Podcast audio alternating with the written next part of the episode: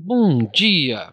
Hoje é sexta-feira, 26 de julho de 2019 e esse é o Pod Action, o seu podcast diário sobre a abertura do mini índice Bovespa sob uma visão do método Price Action.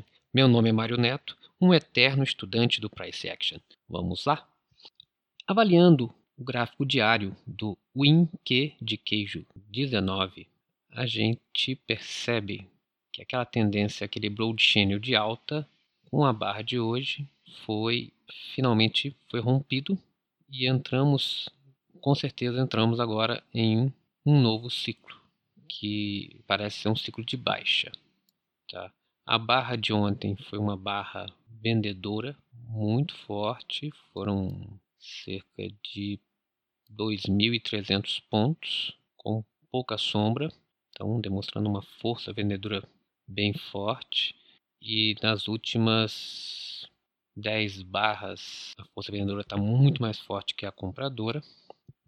Então, no gráfico diário, a gente percebe que mudou o ciclo de mercado e estamos entrando agora. Pode ser que ainda lateralize um pouco, mas a, a probabilidade maior é que continue essa queda. É, magnetos importantes aqui no gráfico diário é o 103665, que ele tanto é o swing do dia da mínima do dia 19 do 7, como também a máxima do dia 24 de junho. Então são dois pontos importantes que o preço hoje pode vir ainda buscar se ele subir um pouco. É, uma outra coisa que a gente observa aqui tem um gap, teve um gap aqui entre o dia 3 e 5 de julho, que ele foi fechado hoje pelo movimento pelo, pelo movimento de ontem. Outro ponto importante, um pouco mais avançado, é o 101 e 500, que é um movimento projetado da primeira perna de queda. Então, se o preço, talvez não hoje, mas se ele vir continuar nessa nesse, nesse channel de baixa, ele pode vir buscar esse preço aqui, fazer a mínima do dia por aqui, buscando o fundo desse canal que está sendo formado. No 60 minutos, a gente consegue perceber que ainda tem aqui um no dia de ontem de, deixou um gap enorme aqui do 103,750 até o 104,550.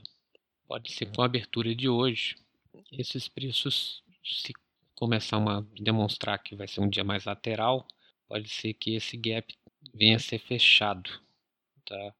É isso que eu vi, que eu vi mais destacado aqui no 60 minutos.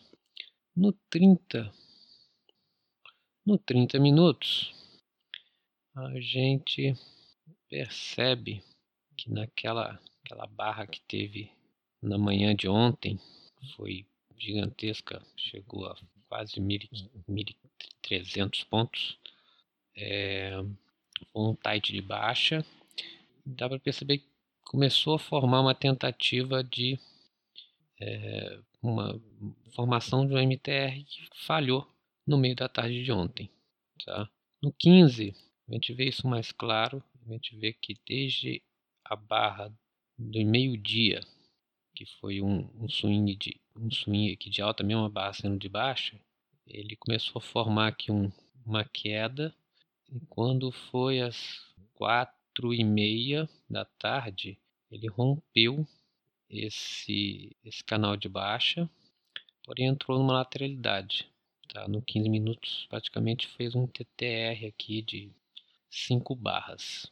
Tá? A última só, a última barra do dia que saiu um pouco desse CTR. Nos 5 minutos, a gente vê claramente essa tentativa de retomada de tendência nas últimas barras do dia. Então, existe a probabilidade de, antes dele continuar caindo, ele suba. Gente só não sabe se ele vai subir e fechar esse gap. Amanhã pode ser um dia lateral, porque hoje foi muito forte a queda. Então ele pode entrar numa lateralidade amanhã e fechar esses gaps de cima para na semana que vem ele voltar a cair continuando na, na tendência de baixa. Tá? Calendário econômico. Amanhã só tem relatório do PIB trimestral dos Estados Unidos às 9h30. E possibilidades são essas.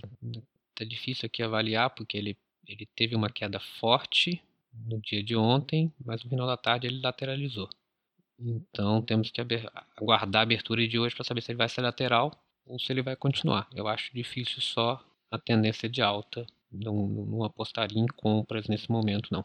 Tá? A não ser que você vê que está lateralizando, que ele está indo buscar fechar os, os, os gaps aqui da, da, da queda de ontem. Então, os magnetos importantes para mim, 104,550, 103,750, o 103,665 e lá para baixo, o 101,500.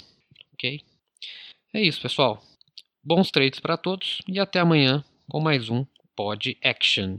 E só mais uma coisa: 80% das tentativas de reversões em mercado com tendência tendem a falhar.